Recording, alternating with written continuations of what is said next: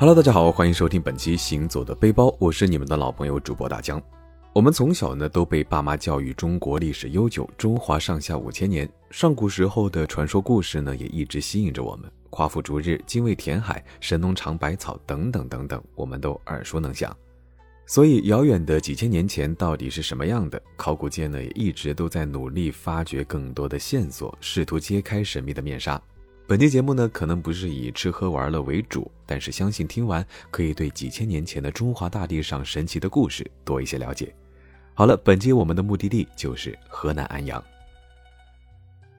禹治天下，划分九州，河南古称豫，因处九州之中，所以又称中州。这里呢，沃壤无限，是炎黄子孙繁衍生息的居所，是华夏民族形成发展的策源地。安阳古称殷，邺城、邺郡、象州、张德府等位于河南省的最北部。它是早期华夏文明的中心之一，是甲骨文的故乡，周易的发源地。三国两晋南北朝时，先后有曹魏、后赵、冉魏、前燕、东魏、北齐等在此建都，素有七朝古都之称。二零二二年，河南安阳八里庄发现了一处以裴李岗文化为主体的新石器中期聚落遗址。掀开了古都安阳尘封了七千八百年的历史画卷。作为先秦时期华夏文明最耀眼的明珠，坐拥世界文化遗产殷墟，现如今安阳的籍籍无名，令人感到惋惜。不过呢，可能也正因为这份低调，在这个疯狂而喧闹的假期中，我们在安阳收获了一份遗世独立的安静。在文博方面，力不从心的投入和整体城市经济的落后，掩盖了这座古都的光芒和魅力。它需要更多人的关注，走进它，改变它，才能重拾那遗忘的七千年历史光阴。公元前十七世纪，汤灭夏桀，商王朝建立。公元前一千三百年，商王盘庚迁都于北蒙，武丁中兴，商王朝步入盛世。他们建成了宏伟的宫殿和繁华的都市，他们使用着世界上工艺最先进的青铜器，他们南征北战，所向披靡。他们出征前都要在龟甲兽骨上刻上占卜性的文字，形成了神秘而有趣的甲骨文。商进入纣王时代后呢，内忧外患，天灾人祸不断，沉迷美色、横征暴敛的纣王呢，最终致民怨沸腾，众叛亲离，大败于牧野之战。随着纣王败后自焚露台，繁华了两百多年的殷都，最终沦为一片废墟。在这个地球上，与殷商同时期的文明古国，还有古希腊、古埃及，唯有中国这一古老文明一脉相承，从未中断。一八九九年，随着甲骨文的发现，殷墟的发掘呢，也逐渐走向深入，殷商王朝的真容才逐步展示在世人面前。中国的现代考古事业也是从殷墟开始，这是我国第一个有确切地址可考的古都。商王朝在这里经历了最后八代十二王的政权生涯，长达两百七十三年。后世呢，把这段历史称为殷商。殷商作为一个强大的政治体，在当时的中国地区无疑居于领先地位。这个常常被人回忆的时代，奠定了后世的许多制度形式。中华文化的核心观念在此呢，也初露端倪。殷墟作为中华第一古都，它的考古价值和历史地位无人能及。现在的殷墟呢，由殷墟宫殿宗庙遗址、王陵遗址和环北商城遗址三部分组成。殷墟宫庙遗址呢，位于安阳环河的南岸，北岸是贵族的墓葬区，其间呢有景区短驳车连接，车票包含在殷墟门票内。宗庙遗址入口处呢，也可以问询班车的时间。殷墟博物馆是宫殿宗庙区最核心的组成部分之一，馆藏大量甲骨文、青铜器、玉器、陶器等等。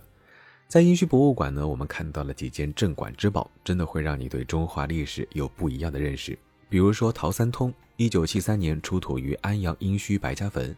这个器物呢呈 T 字形，跟我们今天使用到的三通水管几乎一模一样。特别是三通连接处的承口和插口，它竟然来自于三千年前，令人啧啧称奇。这可能是世界上最古老的排水管，也因此入选了央视大型文博节目《国家宝藏》。另外一件镇馆之宝呢，就是后母星鼎。后母星鼎呢，是除了后母戊鼎之外，殷墟最负盛名的青铜礼器之一。虽然后母戊鼎在我们以前学习的历史课本上还叫做司母戊鼎，后来发现好像文字判断错了，改名叫做后母戊鼎。后母星鼎呢，出自妇好墓，铭文后就是王后，母星呢就是妇好的庙号。妇好呢是商王武丁的妃子，见殷墟卜辞，此器呢当为其子辈祖庚祖甲所制。青铜在殷商时代发展到了极致，此时的青铜呢已经不单纯作为一种新材料被广泛应用而闻名，更重要的是以它命名的夏商周青铜时代的鼎盛期，青铜呢已经上升为一种意识形态，甚至是国家制度的象征。除了殷墟博物馆，另一个值得参观的呢就是著名的妇好墓。妇好墓是一九二八年以来殷墟宫殿宗庙区内最重要的考古发现之一，也是殷墟科学发掘以来发现的唯一保存完整的商代王室成员墓葬。该墓共出土随葬物品一千九百二十八件，其中青铜器四百四十多件，玉器五百九十多件，骨器五百六十多件。此外呢，还有石器、象牙制品、陶器以及六千多枚贝壳，种类繁多，造型精美。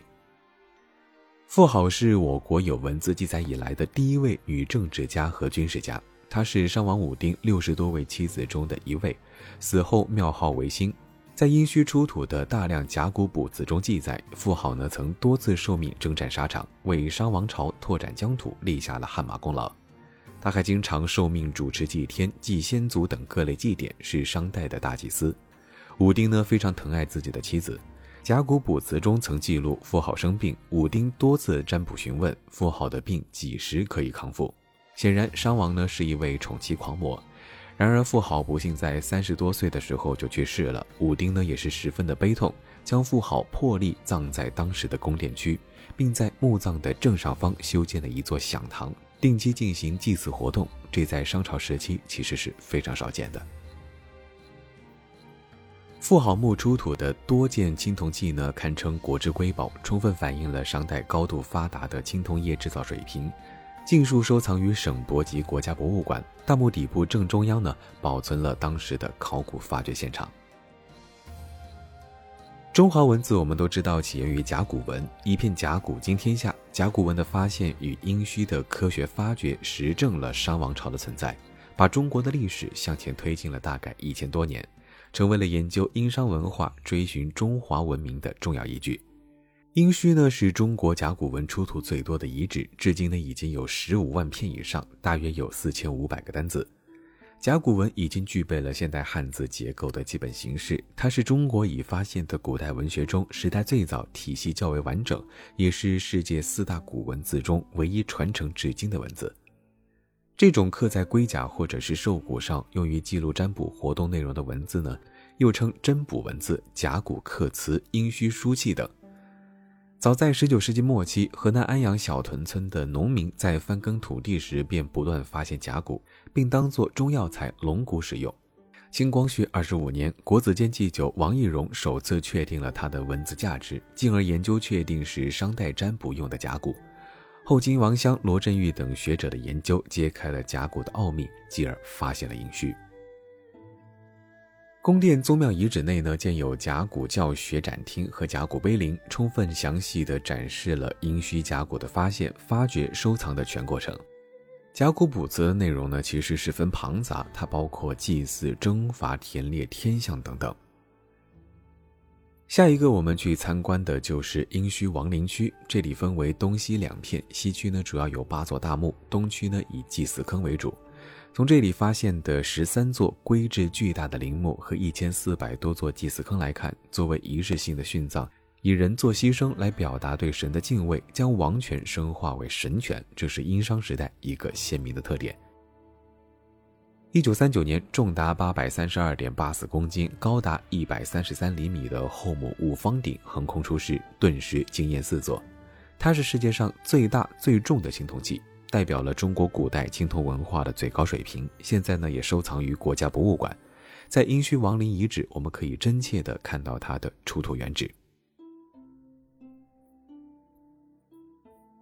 据记载，商王武丁在位时期呢，勤于政事，任用贤人，励精图治，使商朝政治、经济、军事、文化得到了空前的发展，不断拓展了商朝的版图，史称武丁中兴。武丁呢有三个儿子，长子祖己，次子祖庚，三子祖甲。其中长子祖己便是他和大名鼎鼎的商王后妇好的儿子。祖己呢十分的孝顺，深得武丁的宠爱，又是嫡长子，是王位继承的不二人选。但是由于他的母亲妇好早逝，而新立的王后不太喜欢他，他也想立自己的儿子为太子，所以他处处排挤祖己。后来武丁呢果然把祖己流放到了外地。武丁驾崩后呢，王位由祖庚继承，但是祖庚大概继位十年之后就病死了，后来是祖甲继承了王位。继位后的商王后来为他的母亲戊制作了著名的后母戊鼎，而祖己由于死得早且没有继承王位，在那个母凭子贵的年代，导致了妇好墓出土的后母新鼎形制相对比较小，这就是殷商两大著名的青铜礼器前世今生的故事。告别殷墟遗址，我们前往安阳博物馆的附近。环北商城呢，位于河南安阳市的北郊，因地处环河北岸，所以定名为环北商城。城址呢呈方形，与传统意义上的殷墟遗址有重叠。四周已确认有夯土夯筑的城墙基槽，南北长大概两千两百米，东西宽两千一百五十米，总面积呢大概是四点七平方千米，方向北偏东十三度。宫殿宗庙区位于城址南北中轴线南段。宫殿区内呢，现已发现数十处夯土基坑，其中规模最大的基址总面积达到了一点六万平方米，是中国已发现的面积最大的商代单体建筑基址。环北商城的发现呢，毫无疑问地改写了传统的殷墟概念。城址内发现的文物、建筑遗址以及相关地层关系、碳十四年代等等，表明了这是一处年代略早于过去所知殷墟范围内的主要遗址和遗物的城址。安阳博物馆所设馆藏展览，系统的对环北商城考古发掘进行了梳理和展示，成为了我们殷墟之旅的经验所在。展览分为呈现环北商城和它的时代、天意繁盛的晚商帝都、文字维系中华民族的基因三部分。博物馆提供的付费人工导览简直是性价比之王，精彩详尽的讲解透露着文博人的热爱，带领着我们前往一个殷墟遗址未能展现的商代世界。从殷墟到大邑商，商代晚期都城的格局逐渐清晰。这张逐渐清晰丰满的地图是考古工作者一铲一铲挖出来的。他们通过一个一个看似微不足道的细节，逐步还原出真实鲜活的商代文明。本次展览呢，有一个重要的篇章，就是文字维系中华民族的基因，着重介绍了中国文字在文明发展中的重要作用。商代青铜器上的图形文字多具有族徽性质，用来标识商人家族姓氏。这一点呢，跟后世用印章标识主人名姓的用法有相通之处。这些内容呢，也都是中国文字博物馆未曾涉猎的内容，着实让人眼前一亮。那我们前面提到了甲骨文，但是如果要更全面的了解中华文字，中国文字博物馆呢，就是一个非常好的去处。当我们的先人在仰韶文化的陶器上刻画符号的时候，他们可能没有想到，这些简练而醒目的符号，竟然萌生出了伟大的文字。从与制陶有关的记事符号到日臻成熟的殷商时代甲骨文，那是三千多年前的创造，但是发现它仅仅是一百多年前的故事。一八九九年秋，清朝国子监祭酒王懿荣身患疟疾，屡治无效。一位深谙药性的老中医呢，给他开了一剂药方，其中一味叫做龙骨的中药，引起了这位金石学家的好奇。入夜，他在灯下仔细琢磨这些龙骨，发现上面有很多刻画的痕迹。他把大大小小的龙骨拼在一起，竟然拼成了两三块龟板。突然，他从那些刻画的道痕中看到了“雨”字，接着又辨认出了日月山水等字。一九零九年，学者们得知甲骨文出于河南安阳小屯村，从而研究判定这里是古代殷商王朝的首都。追溯中华文明的眼光又一次被吸引到了中州大地。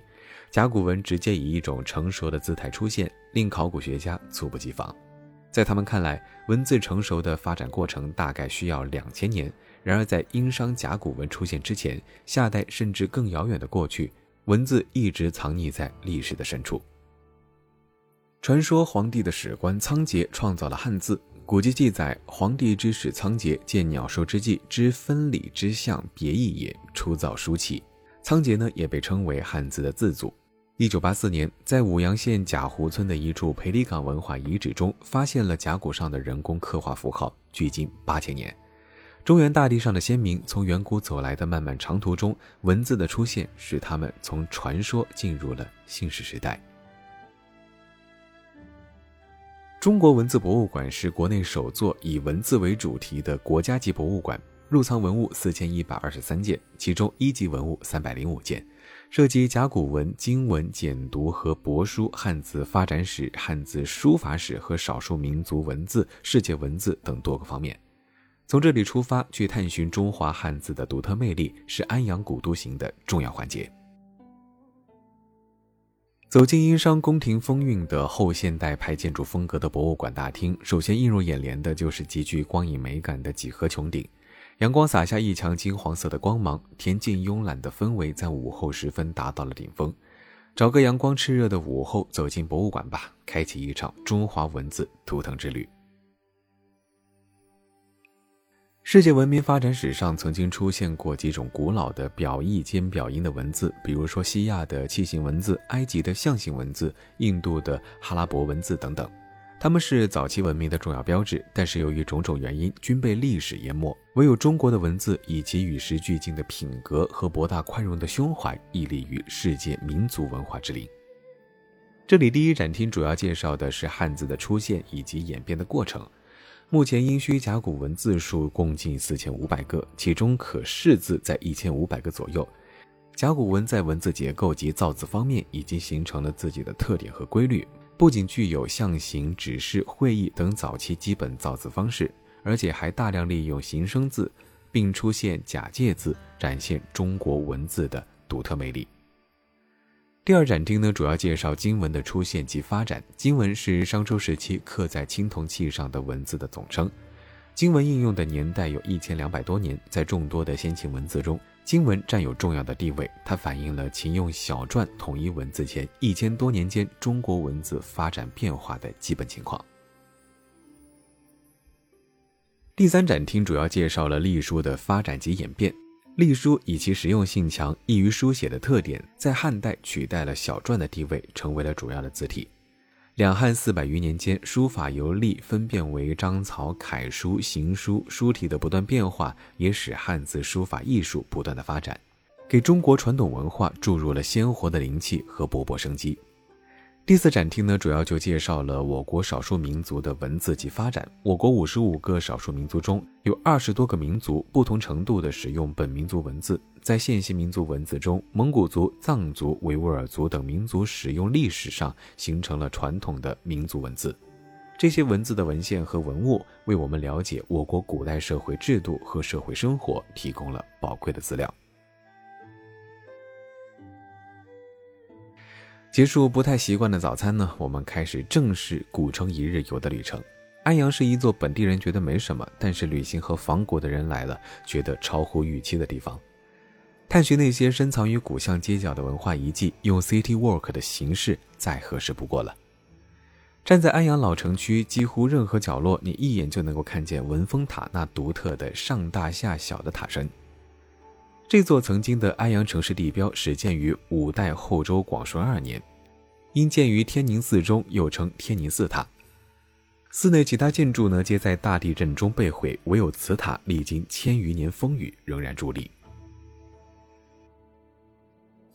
文峰塔和我们平时见到过的砖塔可能颇有不同。先远远的看，塔身置于七层连瓣台基上，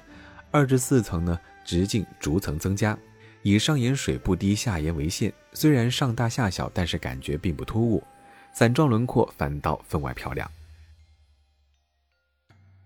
梁思成先生呢，在中国建筑史中称它是“维他塔所不见”，是中国现存罕见的伞状古塔，也是我们在安阳旅行中最为惊艳的文保古迹之一。走近一点看，底层是石砌，异常高大，八面呢分别雕有二龙戏珠、券门、折棂窗。佛像砖雕刻工细腻，装饰繁复，每雕一面呢都能够细细的欣赏良久。售票中心提供付费的人工讲解，可以跟随讲解员的步伐，详细了解塔身各面引人入胜的装饰故事。在走进塔内，沿着螺旋状的石阶逐层登顶，塔内空间异常的狭窄，仅允许单向通行，台阶极陡，最高的台阶呢有四十五厘米，一定要注意脚下，不要踏空。登顶后，眼前出现的就是清代后修的绛红色藏式喇嘛塔。站在塔顶平台，可以一览老城的全貌。文峰塔周边呢，还有不少小众的古代建筑，例如低调的韩魏公祠。即使你从它的门口走过，也很容易忽略它的存在。韩魏公祠又称韩王庙，建于北宋熙宁年间，是安阳老百姓为了纪念北宋名相韩琦的功德而建的生祠。祠堂规模不大，门面普通，却因三处文物久闻盛名。第一，主殿内梁架结构是元代风格，在河南省内非常的罕见。第二，景昼堂虽然已经破败，仅剩余魁楼，但北宋四大园林之一的名气仍在。第三，就是碑亭内的书法真迹，其中三绝碑是北宋大文学家欧阳修撰文，大书法家蔡襄亲笔。参观完韩王庙，我们也回到了文峰南路的老城区中心。接下来呢，就到了人民群众喜闻乐见的美食环节。如何评价安阳美食呢？当地的出租车司机给了我们这样的答案：经济实惠，菜多量大，能吃饱。大江比较推荐的呢，有道口烧鸡，据说是使用了多种名贵的中药制作，辅之以陈年老汤，色泽鲜艳，咸淡适中，基本对得起中国四大名鸡的美誉。粉浆饭的话呢，口味也不错，作为安阳三宝之一，口味神奇，同时兼具酸、香、辣、绵四种口感。爱的人是真爱，不爱的呢，即可远离。另外一个安阳名吃炸雪糕是安阳非遗传统美食之一，用猪血、面粉各种调味料蒸制后晾凉，切成大大的三角形，再放入油锅烹炸而成。趁热抹上调好的蒜泥，鲜香辣口，体验独特。